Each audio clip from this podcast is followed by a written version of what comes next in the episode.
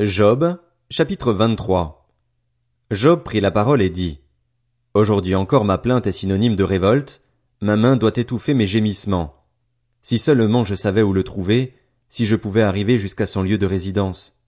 Je défendrais ma cause devant lui, je remplirais ma bouche d'arguments, je connaîtrais ses réponses, je pourrais comprendre ce qu'il a à me dire. Emploierait-il toute sa force à me combattre? Lui au moins, ne ferait-il pas attention à moi? Ce serait un homme droit qui discuterait avec lui et je serais pour toujours absous par mon juge. Cependant, si je vais à l'est, il n'y est pas. Si je vais à l'ouest, je ne l'aperçois pas. Est-il occupé au nord? Je ne le remarque pas. Se cache-t-il au sud? Je ne le vois pas.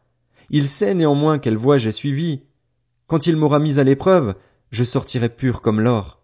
Mon pied s'est attaché à ses pas, j'ai gardé sa voie sans en dévier, je n'ai pas abandonné les commandements sortis de ses lèvres, j'ai fait plier ma volonté aux paroles de sa bouche.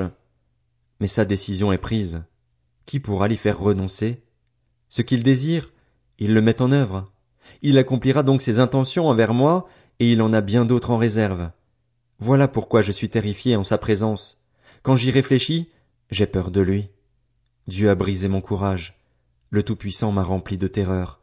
Mais je n'ai pas été anéanti par les ténèbres, par l'obscurité qui m'a recouvert.